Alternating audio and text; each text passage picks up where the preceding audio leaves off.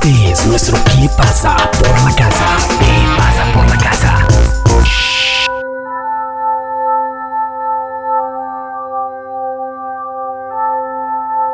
Hola, ¿qué tal? Soy Iván Ferreiro, estáis escuchando Latin Roll y aquí podéis escuchar la mejor música del planeta.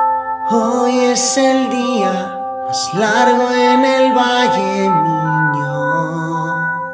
Este es el latinroll.com. Seguimos con la serie de Homecast y en este momento vamos a conectar Madrid con una casita en un punto increíble, en una montaña maravillosa y frondosa de Galicia. Y allí eh, está Iván Ferreiro. Iván, bienvenido una vez más al Latin Roll. ¿Cómo estás?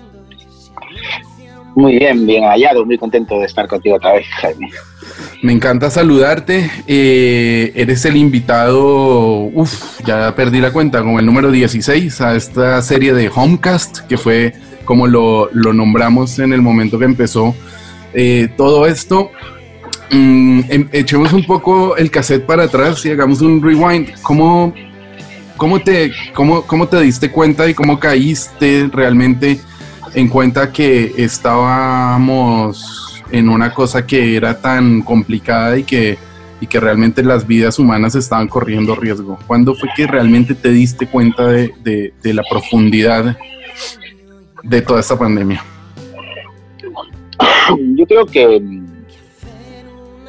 que me di cuenta un poquito antes de que cortaran toda la movida, ¿no? Ya cuando se anuló la Feria del Móvil en Barcelona, ¿no? Eh, Mm, me di cuenta que la cosa venía como un poco en serio, ¿no? Y, realmente, pues eso, eh, no soy un experto en pandemias ni nada, ¿no? Pero he visto muchas pelis, ¿no?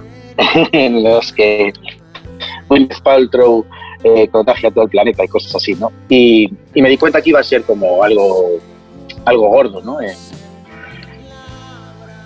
eh, también es cierto que yo estaba aquí en casa después de acabar la gira, o de vacaciones, estaba como observando el mundo, ¿no? También, también me pillo mirando, ¿no? No, no, no me pillo yendo de aquí para allá o haciendo cosas o preparando cosas, ¿no? Sino que me pilló viendo la tele, plantando pepinillos y, y- y cocinando, ¿no? Entonces estaba como pendiente de las noticias, ¿no? mm, Y, y ya unos días antes de que fuera todo, pues a manos iba a venir hacia iba a Galicia y le dije que adelantara su, su viaje, le dije adelántalo porque yo creo que, que en breve no van a dejar moverse a nadie, ¿no? Esto es muy gordo. claro. Justamente decías eso, ¿no? Te pilló en un momento eh, de, de- reflexión, porque acabas de parar una gira de casi dos años y medio, casi tres años, sin parar de tocar. eh, y me imagino que ya tenía, estabas empezando a germinar alguna, alguna idea, eh, musicalmente hablando, incluso a preproducir. Um, cuando Juli me eh, Juli de Love Lesbian fue el primer invitado a toda esta serie y me dijo, oh, justo me acaba de llegar un cacharro de estos que me que me, que me mandó a hacer Iván, tú estás con esto de los de los de los sintetizadores barra arpegiadores barra moduladores desde hace em, varias yo diría que varios meses casi años no ¿Cómo te va con eso? Y, y no sé si te ha dado tiempo para investigar muchísimo más, como un científico loco ahí metido en tu, en tu sótano con eso, ¿no? Sí, la verdad es que yo ya llevaba, es decir, yo llevaba ya con el, digamos, el mundo de la electrónica y de los aparatos me gustan desde, desde siempre. O sea, cuando era pequeño tenía un órgano, eh, un órgano Yamaha, en el que aprendí a tocar, ¿no? Estos como antiguos, setenteros. Y cuando cumplí 16 o por ahí, pues me compré mi primer sintetizador, que era un Korg, Poly 800, Poly 802. Y, y siempre me han gustado mucho los sintes, ¿no? Eh, y le he metido mucha caña en general a todo ese rollo. ¿no? Lo que pasa es que también es cierto que ha habido una explosión pues muy grande a nivel de software, ¿no? Entonces, durante muchos años estuve usando casi todo. Tenía algunos sintes y aparatitos que hacían cosas, pero casi todo lo hacía con software. Y, y, se ve que voy un poco al revés que la gente. Y hace dos o tres años pues decidí que no quería más software, que lo que quería era realmente tocar los botones, ¿no? Y empecé a hacerme mis propios sintes modulares y, y la verdad es que es una cosa apasionante, es apasionante y, y es un trabajo en el que hay que estudiar mucho, ¿sabes? Hay que estudiar mucho, hay que...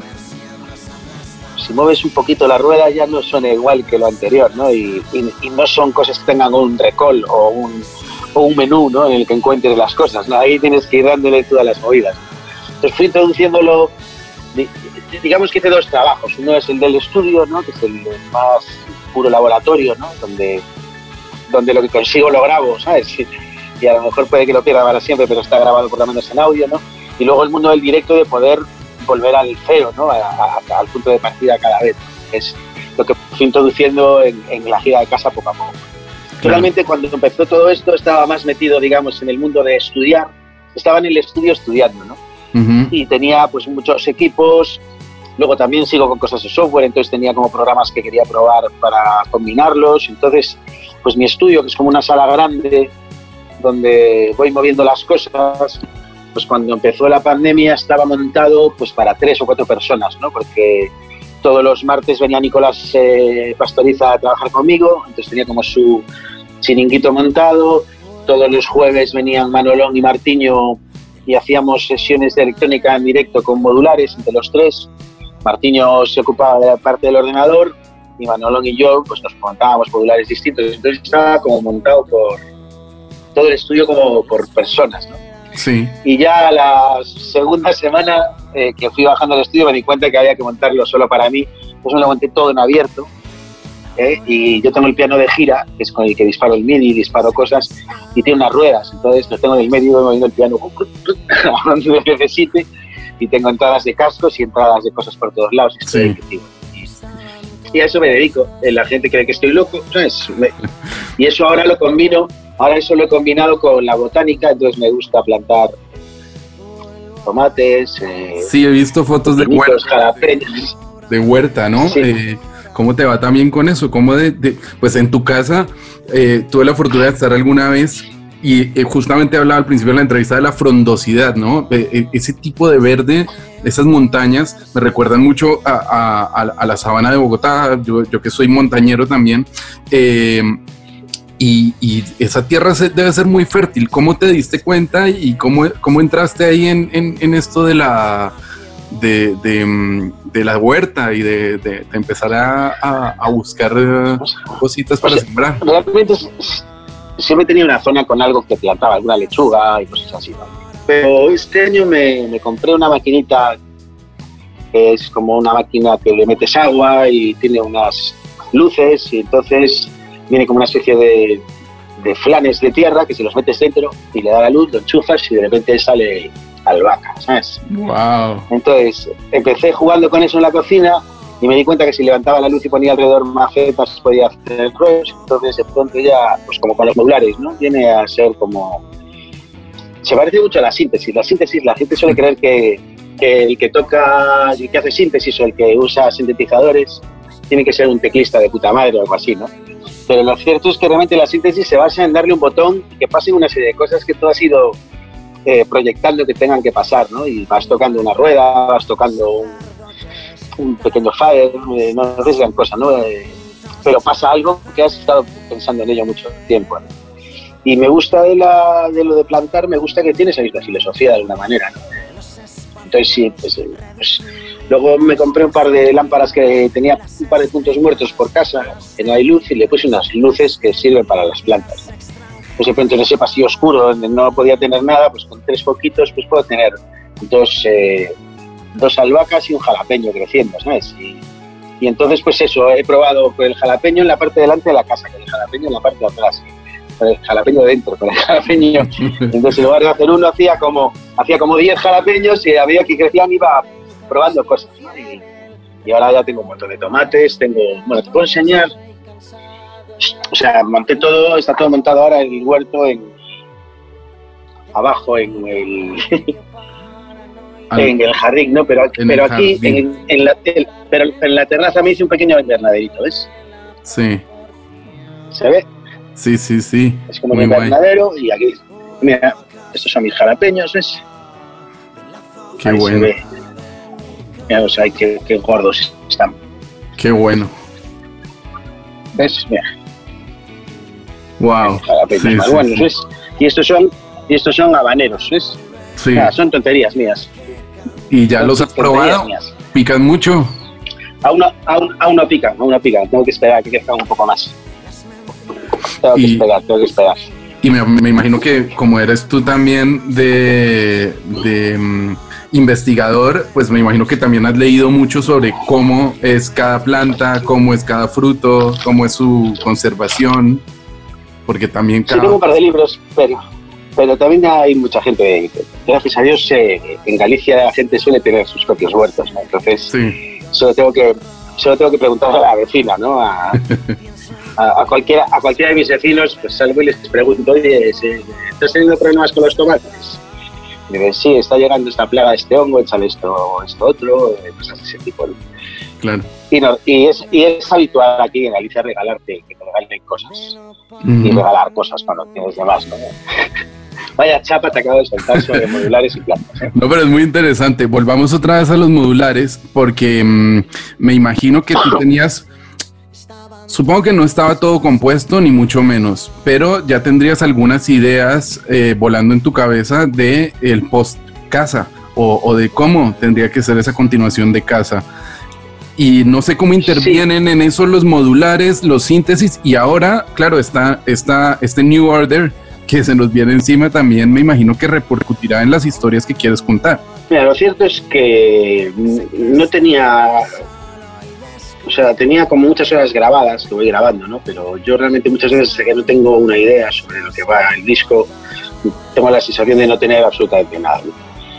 Y nada, estaba jugando, estaba probando, pero bueno, pero una canción como es, es complicado, ¿sabes? Eh, no es como algo que tocas y, y cambias el acorde o cambias. eh, ahí hay que manejar 800.000 cosas, ¿no?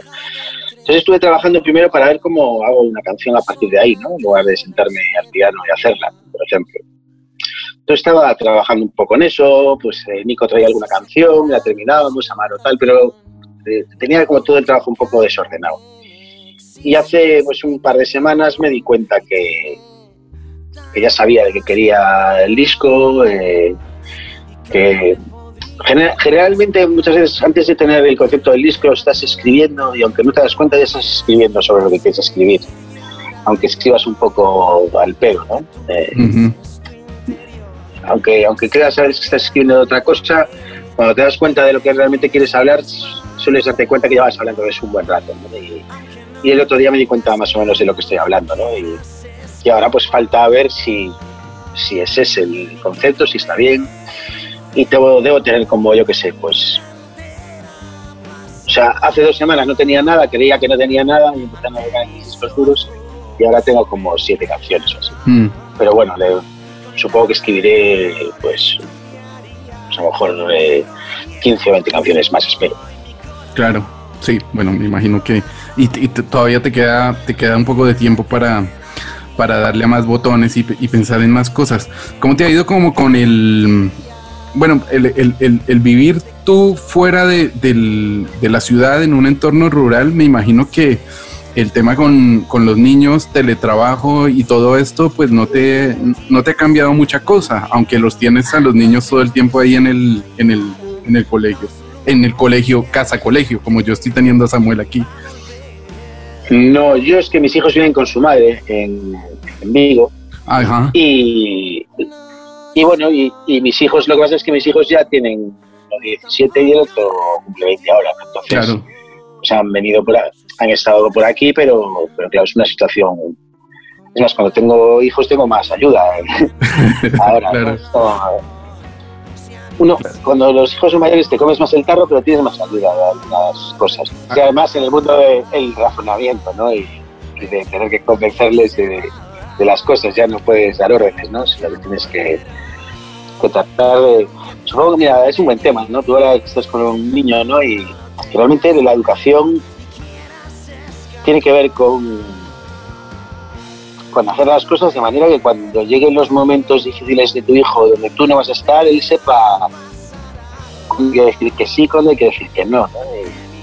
Es en lo que se basa, ¿no? Es un poco una especie de lotería, ¿no? Tú vas soltando como datos y ideas, eh, supongo que hablas de filosofía, me refiero, tú es pequeño, ¿no? Pero a partir de una edad ya empiezan ellos a, querer pues plantearse preguntas, ¿no? Y, a tener sus propias teorías de la vida, ¿no? Y, y es muy curioso porque, porque, porque entonces es cuando te das cuenta que realmente tú no vas a estar en el momento crítico donde vayan a tener que tomar decisiones importantes, ¿no? Y, y bueno, eso es educar al final, ¿no? Y, y bueno, yo todavía no sé ni siquiera cómo lo he hecho, tenemos que ver cómo es la vida de estos dos, ¿no? Yo espero haberlo hecho bien, ¿no? Pero supongo que todos los padres esperamos hacerlo bien. Sí. Es complicado, es complicado. Porque bueno, lo que tú decías, yo no los tengo en casa, pero tengo que lidiar con, con que vayan a las clases asistan, o sea, que asistan a las clases eh, por internet, con sus tutores y con sus profesores. refiero. He tenido que intervenir alguna vez, ¿no? Y, y es como más complicado, ¿no? Porque no, no es una intervención como cuando ellos son pequeños, ¿no? Que llegas, haces ta, ta, ta y solucionas. ¿no? Ahora muchas veces los problemas los tienen que solucionar ellos, ¿no? Y, y acojona, acojona pensar que, que cada vez nos va soltando y soltando y soltando y soltando más lejos. Sí. Justo creo que tienes un nuevo integrante en tu familia, ¿no? Por ahí vi que me, me- me escribí con Amaro un poquito y le di la, la enhorabuena. Y mm, no, un, este sí que es un pandemial de verdad, ¿verdad? Porque es nacido Sí, sí, de serie, ¿no? sí, sí, sí. Nació en un hospital, eh, hombre, gracias a Dios ya había pasado casi todo y, y Vico tampoco fue... O sea, justo cuando estuvieron Amaro y cuando estuvieron en el hospital, pues era una, un momento como medio tranquilo donde los médicos querían descansar. Sí, Pues eh, llegaron un viernes, le tuvieron a la niña y, y, y- y creo que ni Cristo para el hospital, ¿no? Eh, les tocó, les tocó un momento muy feliz, pues muy solos, ¿no? Porque no podíamos entrar a, verlos ni nada, ¿no? Pero, bueno, ahora está por aquí Amaro, una vuelta por aquí por ca- por casa y viene con la niña estos días y está muy, Qué bueno. muy bien, la verdad, ¿no? sí. Justo, bueno, tengo pendiente eh, hablar con Amaro a ver cuando, cuando, cuando también tiene un, un ratito con su paternidad, su licencia de paternidad lo permite. Hablemos un poco de ese disco porque eh, me da la sensación que trabajaste bastante con él y bueno, desesperadamente es probablemente una de las mejores canciones que, que, que le he escuchado a Amaro en mucho tiempo. Me gustó muchísimo.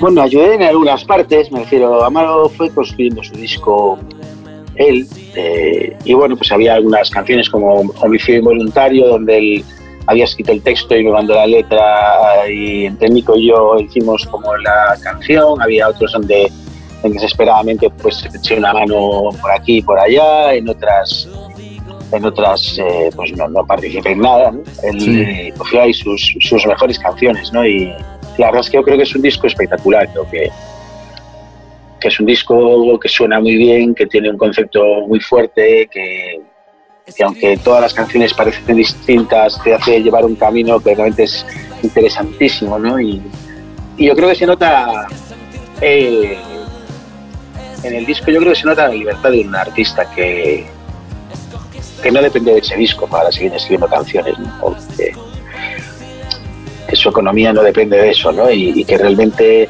eh, puede llegar hasta el tuétano de cualquier tema porque, porque hay mucha honestidad en todo el disco, ¿no? Y, y creo que cuenta cosas muy potentes todo el tiempo, ¿no? Sobre cómo, cómo somos o cómo deberíamos ser o cómo querríamos ser también.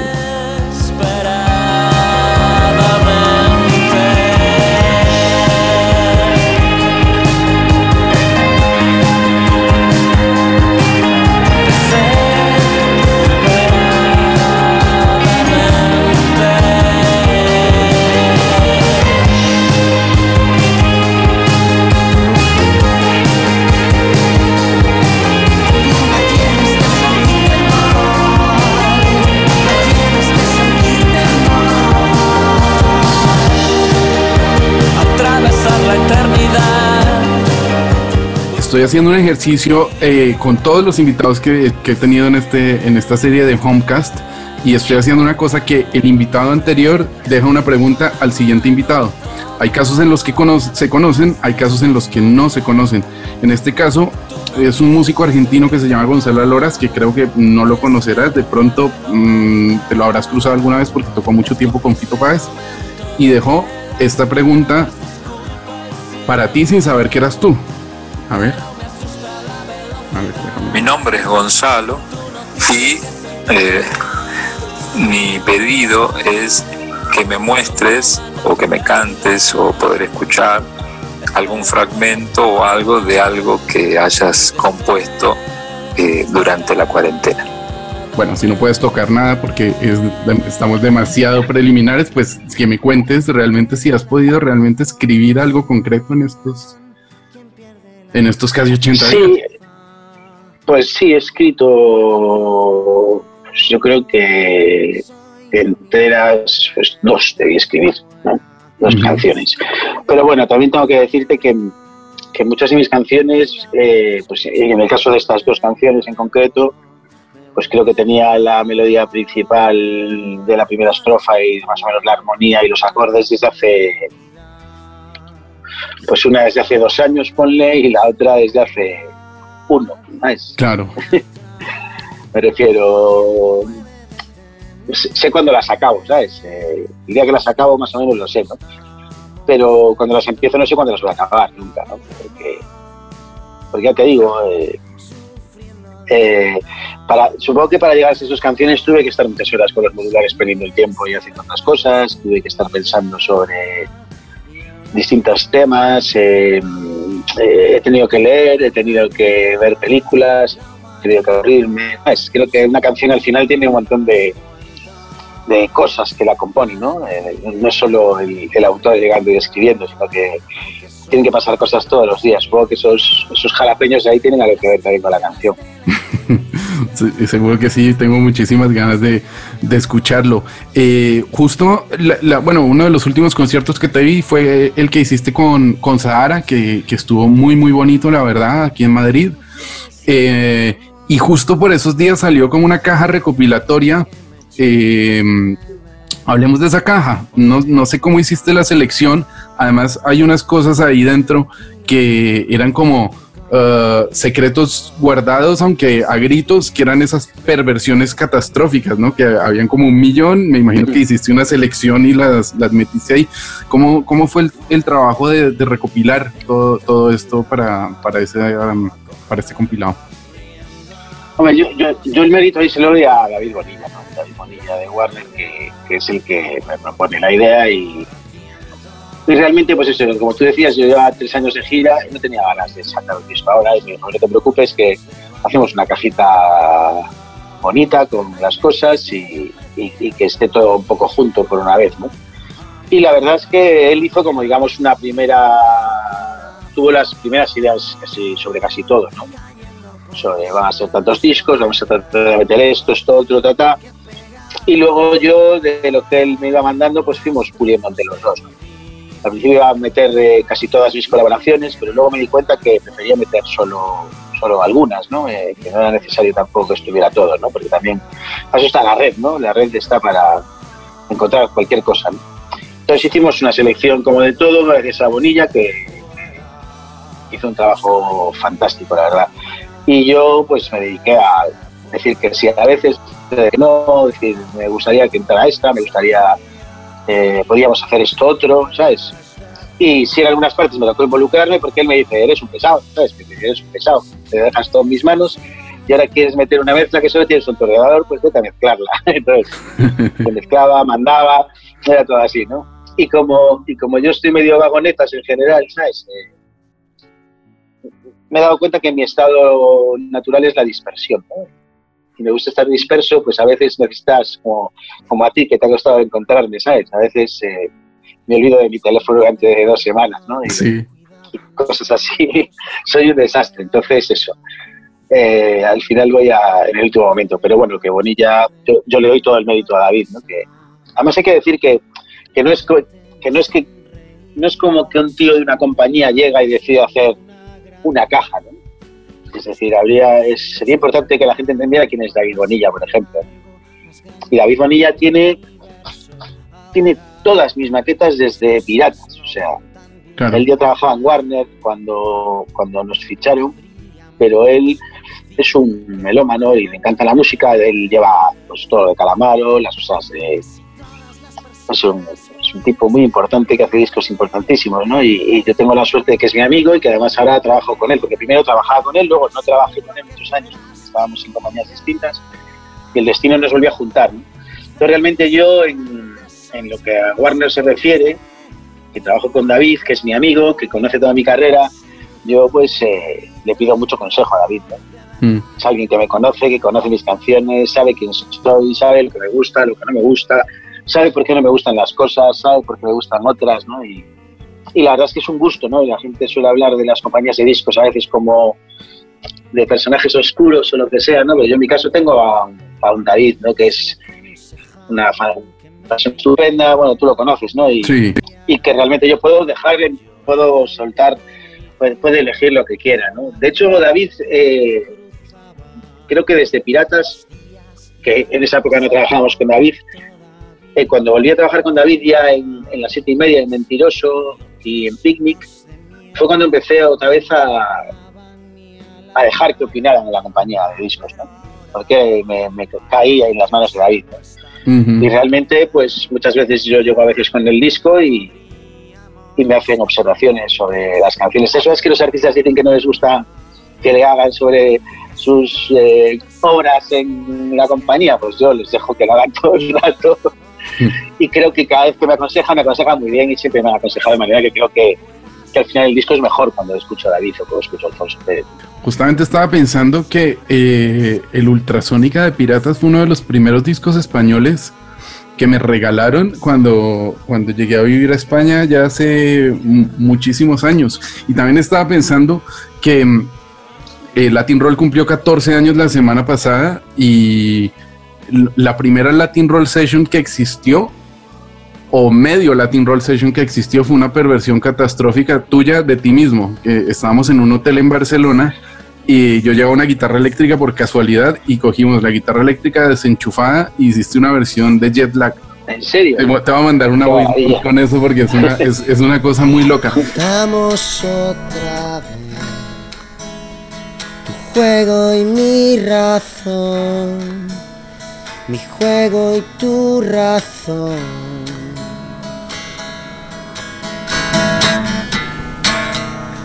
Quedamos a las 10 para recuperar nuestro hilo conductor.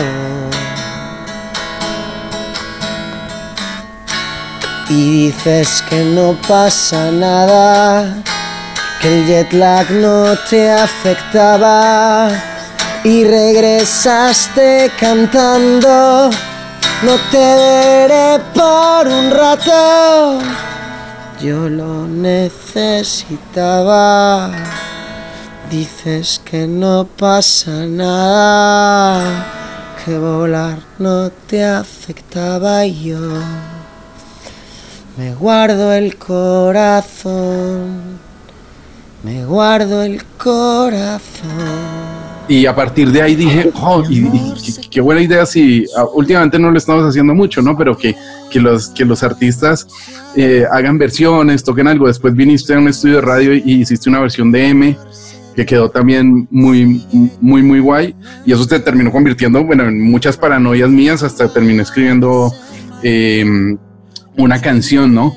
Pero sí, me- justo cuando empezaste a hablar de, de David y de Piratas, yo también empecé a hacer un poco de, de- de- de memoria y me acordé de, ese, jet lag. Además que tú no tocas guitarra eléctrica, me parece muy loco que, que justo ese día me hayas dicho a ver cómo es. Y, y O sea, yo sé, sé to- sé tocar un poco por encima de la guitarra, digamos que sé lo básico, Sí. lo básico de la guitarra. Pero lo cierto es que, que la toco poco. Ahora tengo una, una guitarra acústica buena que le... O sea, yo realmente en Piratas sacaba la guitarra y compuse mucho con guitarra. Yo creo que compuse con guitarra hasta... yo creo que es en Mentiroso, Mentiroso o... Mentiroso no, Mentiroso usa esa guitarra. Yo creo que de repente a lo mejor Picnic Extraterrestre, yo creo que ya empecé a escribir solo con, con piano, ¿sabes? Y ahora pues eh, me- nunca tuve tampoco una guitarra buena y ahora me tengo una acústica cojonuda que le cambié por un Rhodes, un piano Rhodes que tenía, se lo cambié a Ángel Carmona. Ah, mira, Entonces tengo una acústica cojonuda de una acústica buenísima para tocar en casa, ¿sabes? Claro, para acompañarte un poquito. Pero vamos, no, no soy un gran guitarrista, ni siquiera soy guitarrista. Digamos que soy capaz de, de adivinar lo que podría pasar con una guitarra. ¿no? Sí, sí, de poner los dedos y que ellos mismos vayan haciendo algún, alguna... De alguna- hecho, tampoco soy, tampoco soy pianista, tampoco, es de- me refiero. Yo hago mis mierdas, ¿no? Lo bueno, que pasa está la música, ¿no? Para que cada uno se exprese como quiera. Claro, sí, creo que en alguna, alguna de las versiones que tocaste, esa vez que estábamos en los estudios de Barcelona, decías, yo no, no sé tocar el piano, los dedos caen ahí y yo me acompaño, como que van, van, van soltándose. Relleno, sí, hago, hago el relleno.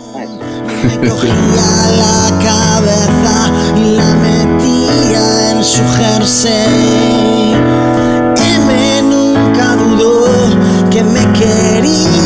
Pesar de todo. Pero el día que se fue, no le importó dejarme solo. Lo hago por ti, me dijo, ya verás, sin mí estarás mejor y me dio un beso en la mejilla, cogió la puerta y sonrió. Antes de terminar, eh, y, pensando en, mucha gente que ha estado tocada por, por todo esto, sobre todo los técnicos, bueno, yo me incluyo un poco porque yo también hago parte de esa cadena de valor de la industria de la música, aunque no me ha salpicado tanto, pero ¿cómo ves el tema de, de, volver a tocar en directo? Mm, Tú de momento me imagino que no vas a salir de gira, ni siquiera hacer conciertos eh, en, en formato reducido, como están empezando a hacer algunas, algunos artistas o algunas bandas. Y también pasar así por encima del tema de los, de los live streams. ¿Qué opinas de todo eso y de esa nueva, volviendo al, al, al cliché eh, del New Order, ¿no? Esa, esa- esas nu- nuevas formas de, de compartir la música. Bueno, yo eh, la verdad todavía no me toca mucho pensar sobre estas cosas, ¿no? Entonces estoy como mirando a ver qué pasa, ¿no? Eh, eh, he tenido mucha suerte en el momento en que ha tocado todo esto respecto a mi vida. Pero vamos, yo supongo que tarde o temprano tendremos que llegar a una normalidad, normalidad, ¿sabes? Eh, la gente tiene, tiene que tocarse, ¿sabes? La gente tiene que... Y no lo digo solo por los conciertos, lo digo por las fiestas de los pueblos, lo digo por las fiestas mayores, más lejos, las playas, eh, el verano, eh, estamos acostumbrados a tocarnos unos a otros, ¿no? Pues supongo que bueno, que habrá que inventar una vacuna, aunque nos metan en el 5G con la vacuna, ¿sabes? Ay, cuánta conspiración en- ahí. Pero, pero, no, mira, de todas maneras, no, o sea, a mí sí que me gustaría dejar una cosa clara respecto a todo esto, ¿no? Yo no creo, por supuesto, que Bill Gates esté detrás de todo esto, ni que el 5G vaya a controlar nuestras vidas, ni nada, ¿no? Nada de eso. sea, yo hablo desde otro punto de vista, ¿no? Pero, pero si bien cuando cayeron las Torres Gemelas hubo un cambio radical sobre todo el planeta y sobre muchas cosas, creo que esto también va a tener un cambio. ¿no? Completamente de. ¿Sabes? Esto, esto nos va a cambiar. ¿Hacia dónde vamos a ir? Pues no lo sé, no lo sé. Depende de lo paranoicos que nos pongamos y de lo xenófobos que, que decidamos ser, ¿no? de lo racistas que queramos ser, de lo clasistas que queramos ser. Supongo que todo esto pillará unos tintes y pillará otros, ¿no? pero, pero estamos en un marrón bien gordo. Bueno, tengo, tengo justo una playlist que, que estoy haciendo con los invitados de esta, de esta serie. Y, y justo, por ejemplo, Joel eligió Turnedo. Eh, Juli eligió a Tony Allen y Damon Albarn. Bueno, ha, ha habido un poco de todo. No sé si quieres meter alguna otra cosa más. Se vale español o inglés, lo que quieras. Eh, pues eh, también recomendaría cualquier canción de, de cualquier momento. Cualquier canción de cualquier momento. Mira, Dante Spinetta me De cualquier recomendó- grupo. De cualquier grupo. Tengo, mira, Johnny Mitchell, eh, Miguel Rivera dijo Blackbird de los Beatles, eh, Dante Spinetta me dijo eh, Stevie. Vale, pues Tengo, pff, de- hay de todo, ¿eh? vale. Pues yo diría Weird Fishes de Radiohead de In Rainbows. Muy bien. Weird Fishes, que es una canción que me parece la obra cumbre de Radiohead, ¿no? Creo que lo Sí. contiene todo y, y, que- y cada vez que la ponen en algún lado y empieza esa guitarra a sonar y empieza a cantar Tom York, esa batería preciosa, me muero, me muero. Esa es mi canción. Bueno, ahí la voy a, ya después también te comparto esta playlist porque la verdad mola mucho. Han, han habido como 15, 16 invitados y, y se está poniendo muy, muy, muy sabrosa eh, la, la listica de, de Confinator. Confinator. Guay. No puedo negarme, pues el tipo soy yo mismo. Estudié mientras dormías y aún repaso las lecciones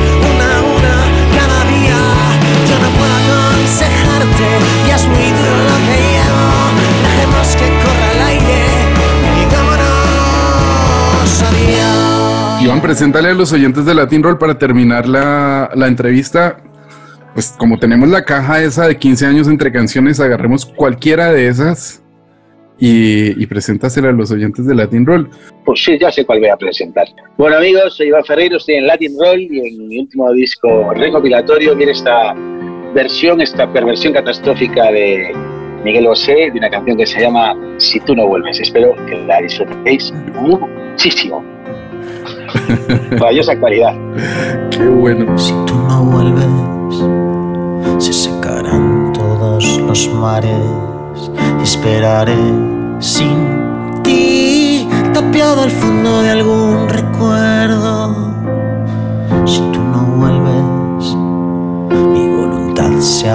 Pequeña, me quedaré aquí junto a mi perro espiando horizontes.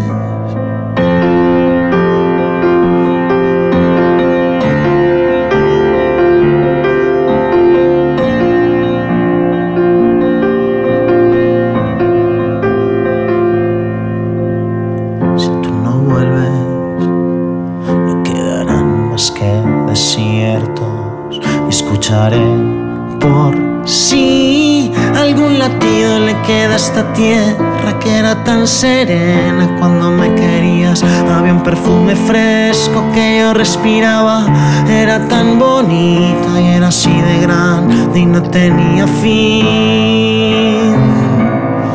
Y cada noche vendrá una estrella a hacerme compañía. Que te cuente cómo estoy y sepas lo que hay. Estoy aquí, no ves. Si no vuelves no habrá vida, no sé lo que haré.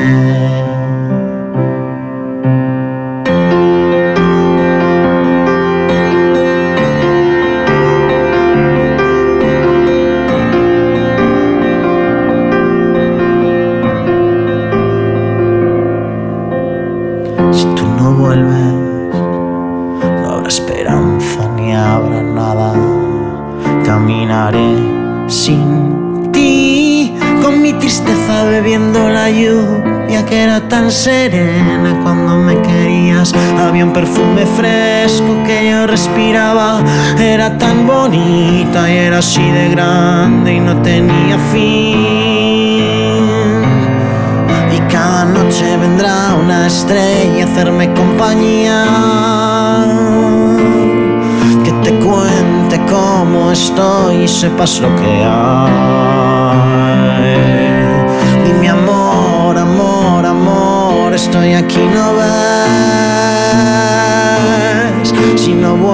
No habrá vida, no sé lo que haré. Y cada noche vendrá una estrella a hacerme compañía. Y cada noche vendrá una estrella a hacerme compañía. Dime amor, amor, amor, estoy aquí, no ves. Dime amor, amor, amor, estoy aquí, no ves. Y cada noche vendrá una estrella a hacerme compañía. Que te cuente cómo estoy y sepas lo que hay. Dime amor, amor, amor, estoy aquí, no ves. Dime amor, amor, amor, estoy aquí, no ves.